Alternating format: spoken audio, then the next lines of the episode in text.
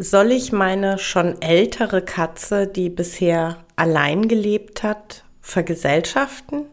Und was für eine Katze wäre denn dann passend?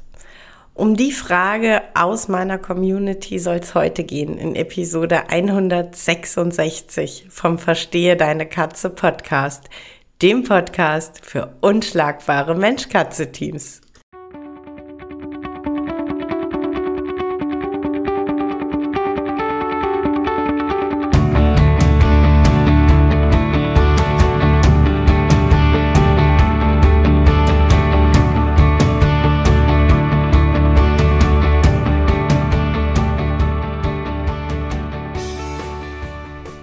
Bin Katrin Knispel, Mentorin für unschlagbare Mensch-Katze-Teams. Ich begleite dich als Hüter zu einem entspannten Alltag mit deinen Katzen. Ganz gleich, ob kleine Frage oder große Herausforderung. Ich bin an deiner Seite.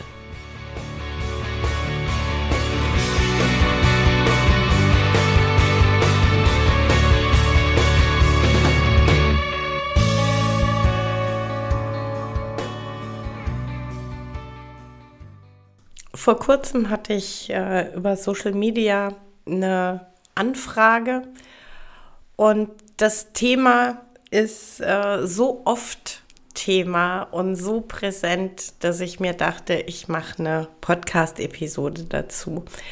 Eine ganz liebe Followerin, eine ganz engagierte und bemühte Hüterin kam auf mich zu, eben virtuell über eine DM Sie hat eine bereits adulte und ähm, auch wirklich schon ältere Katze bei sich aufgenommen.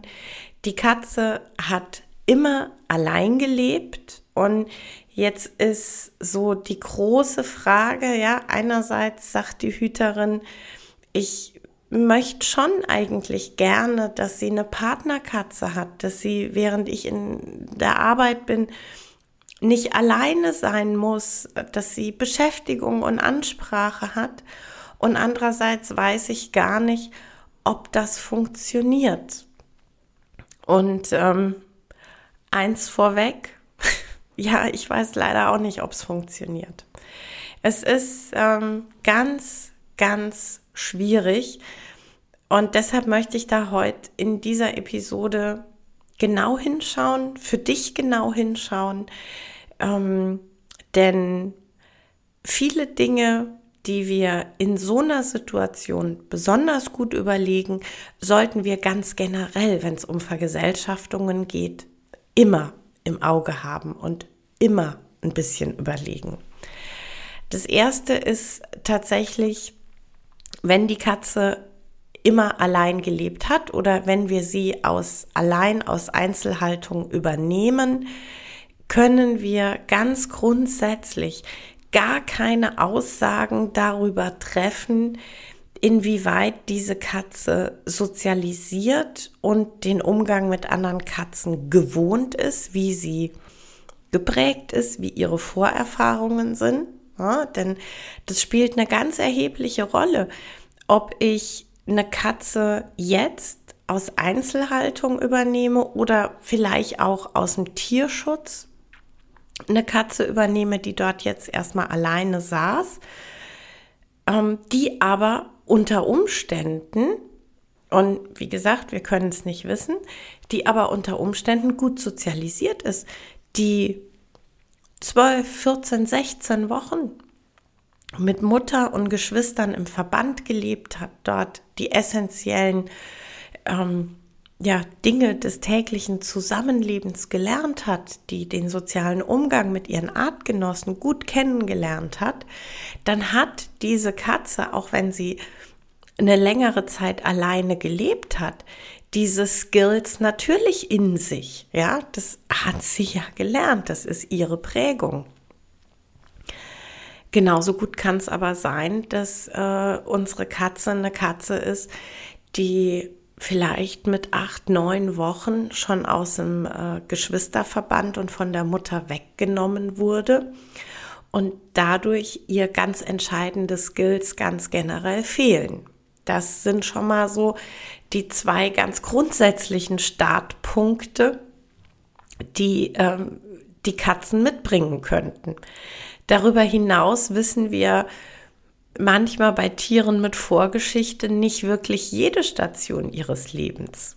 Vielleicht ist nur die letzte Station die einer Einzelkatze. Vielleicht hat die Katze aber ein, zwei oder drei Jahre auch schon mit anderen Katzen gelebt. Und entweder kann das sehr harmonisch gewesen sein und die Katze würde sich ganz generell sehr freuen. Vielleicht hat sie da aber auch sehr negative Erfahrungen gemacht und sie würde sich erstmal nicht freuen oder es wäre ein sehr langer Weg, zwei Katzen zusammenzuführen. Das sind so die, die Startpunkte, die wir leider, wie gesagt, ähm, bei, bei Katzen mit Geschichte, bei Katzen mit Vergangenheit überhaupt nicht eruieren können. Das ist so Blackbox.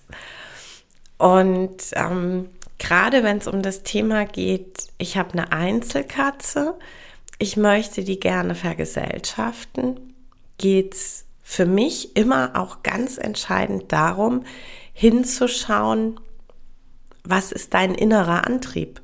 Also ist es so, dass du das Gefühl hast, deine Katze vermisst Gesellschaft einer anderen Katze?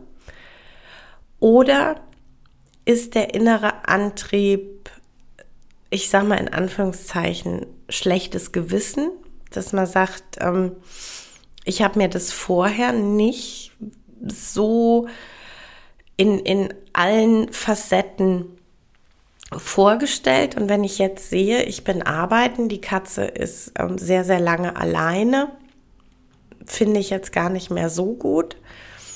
Ähm, oder ist es, und ähm, ich möchte hier niemandem was, was unterstellen, aber manchmal ist es einfach so, ist der Gedanke einfach, ach ja, Mensch, dann erleichtere ich mir mein Leben, denn ähm, dann kann ich auch wieder abends ausgehen und ähm, kann noch länger irgendwie unterwegs sein, muss abends mich nicht mehr so sehr um die Katze kümmern, denn die hat ja dann einen Kumpel.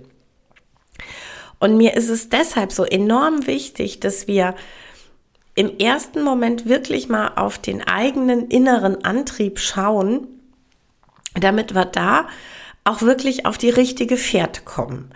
Denn wenn ich ähm, sage, ja, naja, ich wusste bei der Übernahme vielleicht auch gar nicht, dass Katzen generell erstmal sozial und keine Einzelgänger sind. Ich hielt das erstmal für normal und habe mich dann jetzt einfach mehr in das Thema eingefuchst. Ich ähm, habe über Social Media immer wieder den Impuls, dass Katzen nicht alleine sein sollten.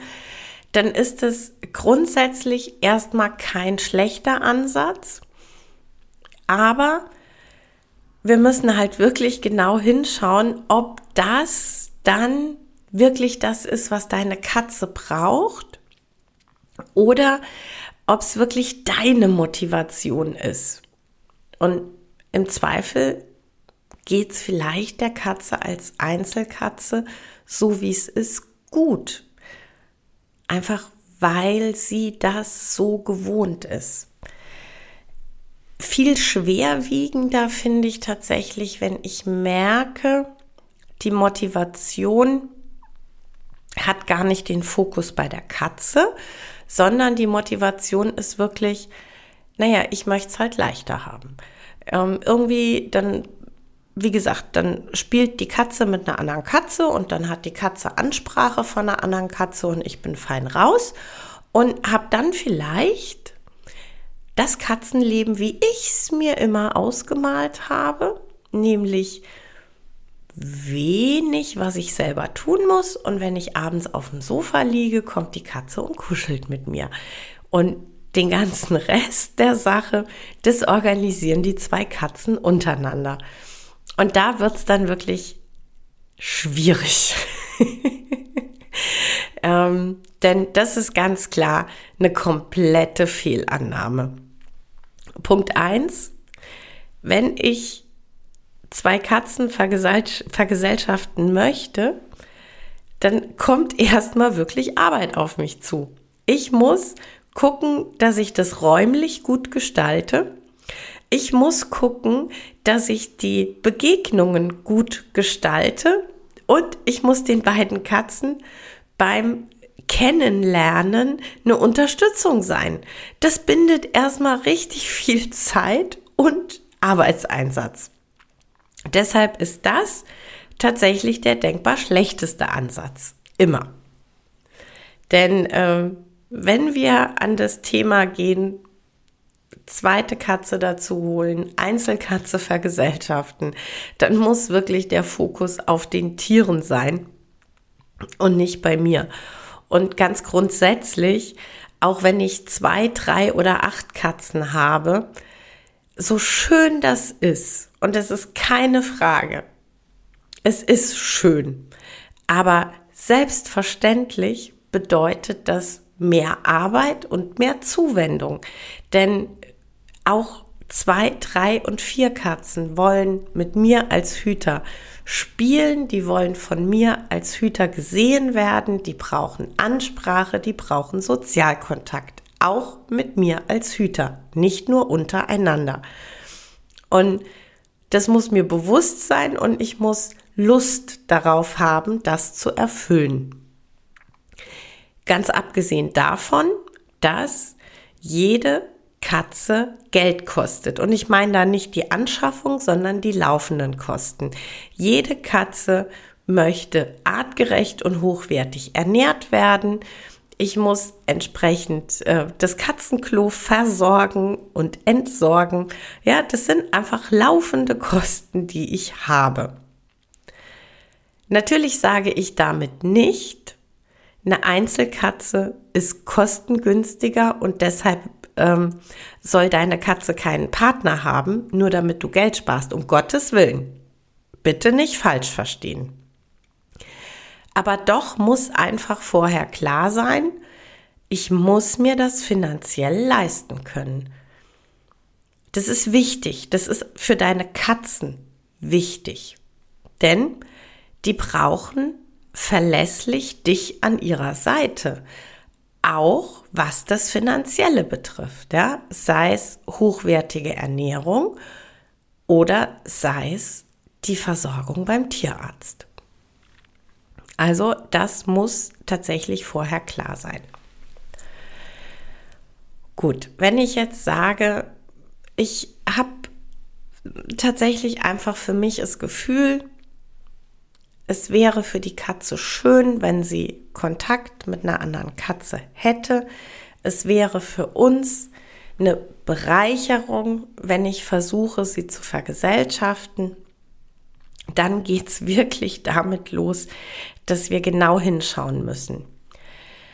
Ein in, in dem Punkt wirklich schwieriger Faktor ist, dass wir erstmal gar nicht abschätzen können, wie ist sie im Umgang mit anderen Katzen. Das ist dann eben, ne, wenn ich einen Partner wählen möchte, ein bisschen tricky, weil ich eben nicht sagen kann, ha, und ich äh, kenne das, die spielt so und so mit den Partnerkatzen, die ist so und so drauf, die mag dieses und jenes und die und die Sachen machen sie fuchsig im Umgang mit anderen Katzen. Das ist, wie gesagt, eine Blackbox. Was ich aber sagen kann, ist, wie die Katze ganz generell von ihrer Persönlichkeit her ist.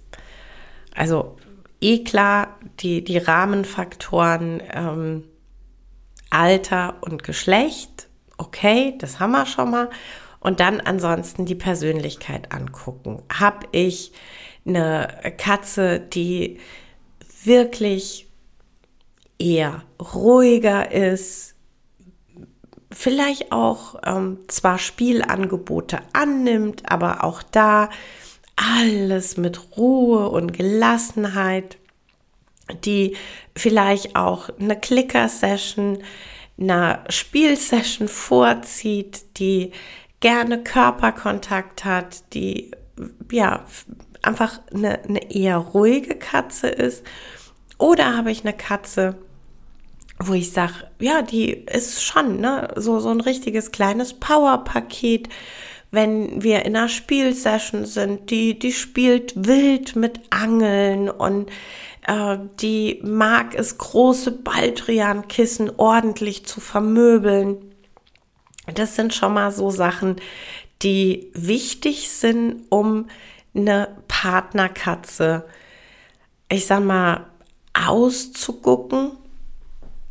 Und dann kommt noch ein Punkt, der mir ganz, ganz wichtig ist, gerade bei Katzen, die entweder immer alleine gelebt haben oder von denen wir nicht genau wissen, wie sie im sozialen Umgang sind.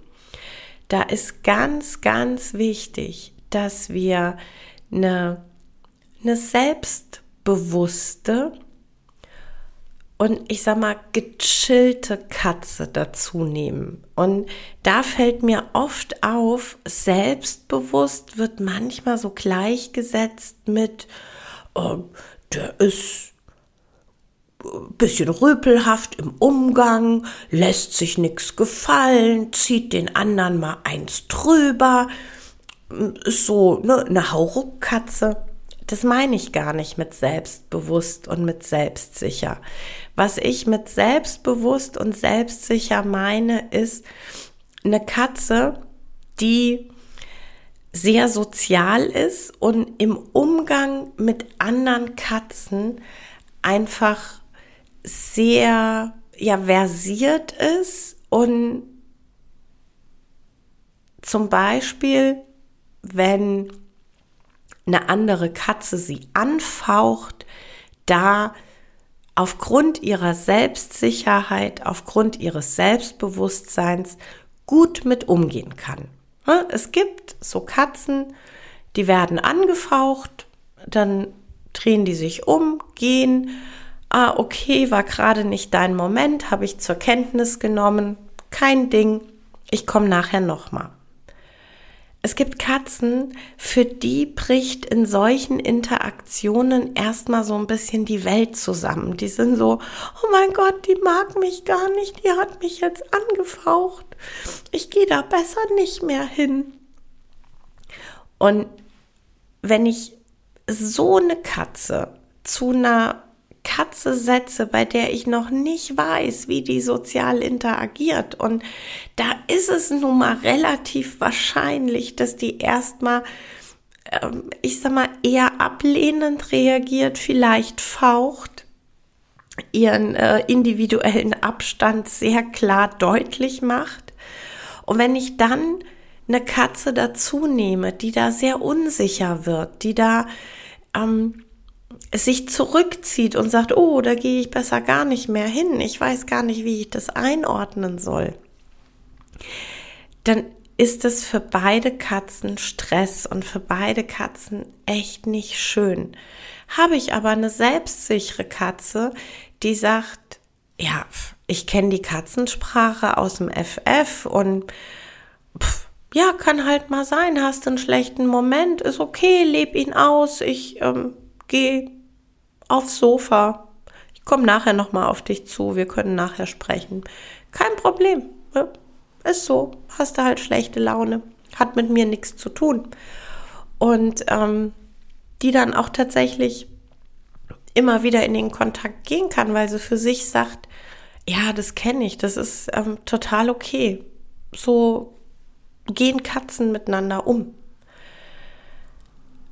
für so eine Katze ist es natürlich deutlich weniger Stress, dann ähm, mit einer Katze umzugehen, die vielleicht nicht so sozial kompetent ist. Ne?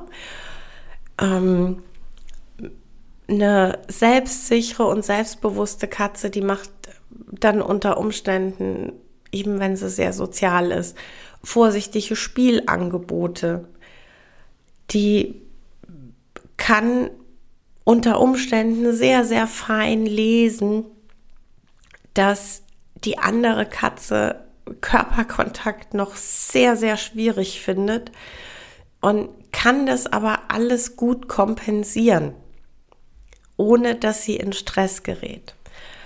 Und ähm, deshalb ist es wirklich, wirklich wichtig, wenn wir sagen, eine Katze, von der wir Stand jetzt nicht wissen, wie sie mit anderen Katzen interagiert, ob sie verträglich ist, dass wir da wirklich sagen, egal ob wir ähm, beim Züchter oder im Tierschutz uns umschauen, das Wichtige ist wirklich, dass wir neben den ähm, großen Faktoren Alter, Geschlecht, Aktivitätslevel, dass wir da wirklich sagen, wir halten Ausschau nach einer Katze, die von denen, die mit ihr zu tun haben, als sehr sozial, als sehr sozial kompetent beschrieben wird, von der gesagt wird, das ist eine selbstsichere und selbstbewusste Katze, die ist resilient, die bringen solche Momente der Interaktion nicht aus dem Gleichgewicht. Das ist tatsächlich ganz essentiell.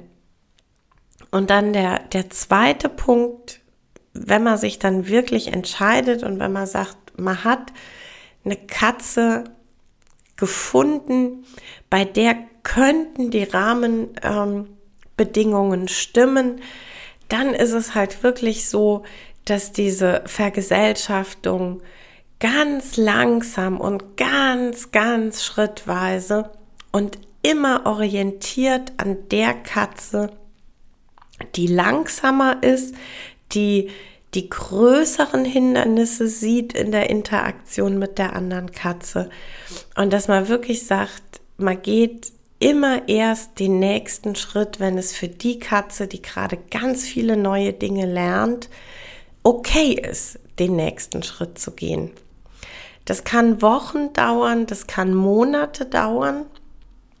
Das erfordert von uns ganz viel Fingerspitzengefühl, wirklich ganz viel hingucken. Und ähm, wenn alles super gut läuft, also sowohl eben, dass ich die, die Katzen gut gewählt habe, die Vergesellschaftung gut lief und eben auch beide Katzen sagen, naja, so ganz grundsätzlich ist das eine richtig coole Idee gewesen, dass ich keine Einzelkatze mehr bin. Ja, wenn das alles wirklich cool läuft, dann kann nach Wochen oder Monaten es wirklich für die Katze ein Zugewinn sein. Und dann kann das wirklich für die Katze ein Plus an Lebensqualität bedeuten.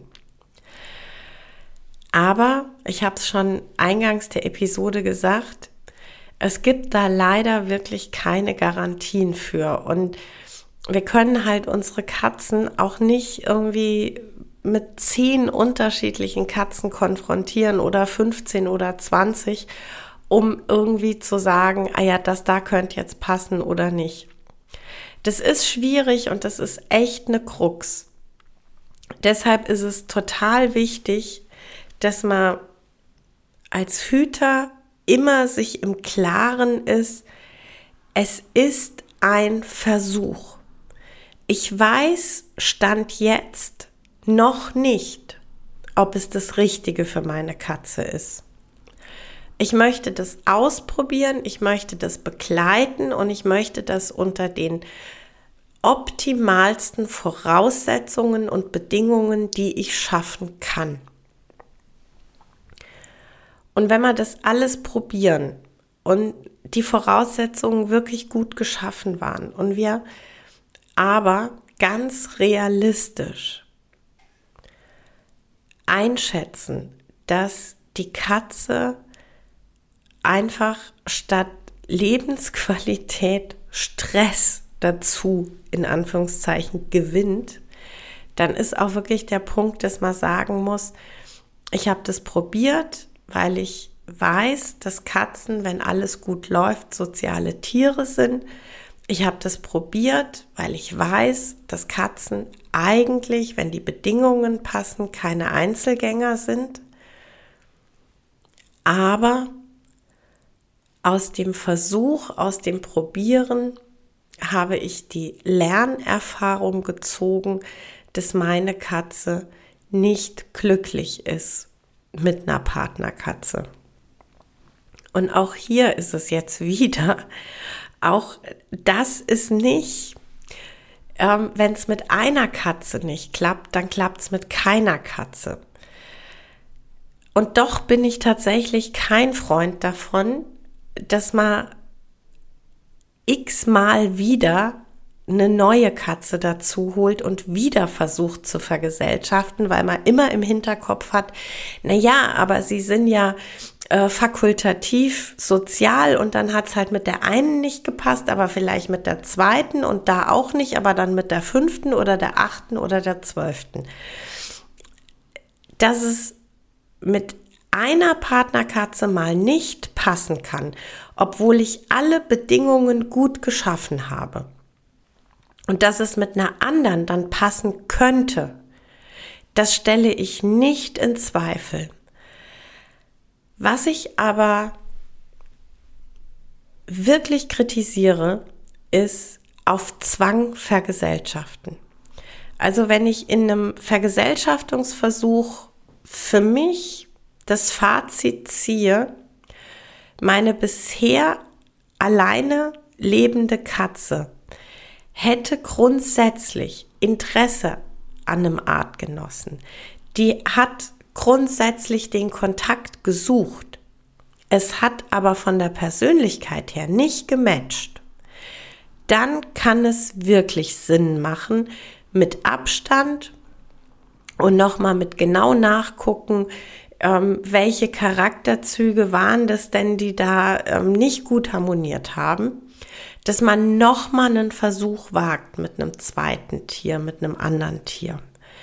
Wenn es aber einfach so ist, dass man deutlich merkt, die Katze, die bisher allein gelebt hat, die hat keinen Bock auf einen Artgenossen. Dann ist das so dann ist es ja natürlich ein menschengemachter Einzelgänger. Dann ist das mit Sicherheit nicht super optimal. Dann ist es aber die Verantwortung, die ich mit diesem Tier übernommen habe.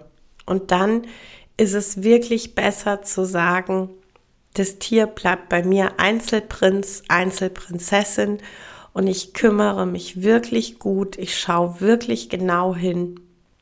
Und Erfülle die Bedürfnisse, die dieses Tier hat.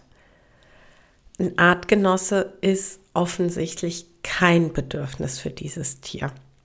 Aber wie gesagt, es ist ein wirklich, ich, ich will jetzt gar nicht sagen schwieriges Unterfangen, aber es ist eine Sache mit vielen unbekannten Faktoren. Es sind einfach viele Blackboxes. Ähm, mit denen wir da arbeiten. Und deshalb gibt's da einfach keine generelle Aussage, die ich treffen könnte. Ob eine Katze besser alleine bleibt, ob eine Katze besser vergesellschaftet wird, welche Partnerkatze da jetzt passen könnte, wie die Vergesellschaftung laufen soll, wie lange die Vergesellschaftung laufen soll. Das sind wirklich tatsächlich alles Dinge, die nicht, nicht mit generellen Aussagen irgendwie äh, zu machen sind. Und wie gesagt, es gibt, selbst wenn man wirklich gut gewählt hat, selbst wenn man wirklich gut die Vergesellschaftung begleitet, gibt es immer noch keine Garantie dafür, dass die beiden Katzen persönlich zueinander finden oder dass die Katze, die allein gelebt hat, ähm, eben sagt, ach doch, ja, Partner, genau das ist, was ich eigentlich gewollt habe. Deshalb wirklich nicht einfach ähm, zu handelndes Thema. die Chance ergreifen und es versuchen, ist es immer wert, bin ich der Meinung, wenn man das Gefühl hat, es könnte der Katze wirklich gut tun.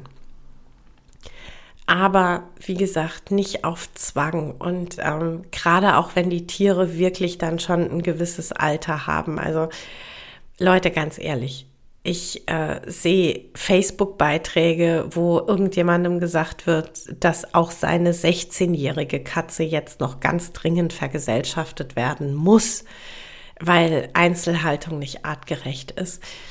Ähm, da, da stellen sich mir die Nackenhaare auf. Also es muss schon mal gar niemand vergesellschaftet werden. Und es gibt einfach viel zu viele Faktoren zu bedenken und zu bearbeiten, als dass irgendjemand bei Facebook dir und mir vorschreiben könnte, was gemacht werden muss. Ja, das war's für heute mit dem Verstehe deine Katze Podcast, dem Podcast für unschlagbare Mensch-Katze-Teams.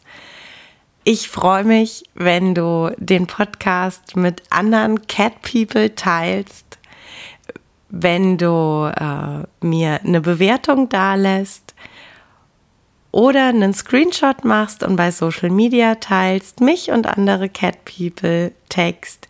Ich danke dir für deine Unterstützung und wie immer am Ende von Verstehe deine Katze, knuddel deine Katzen.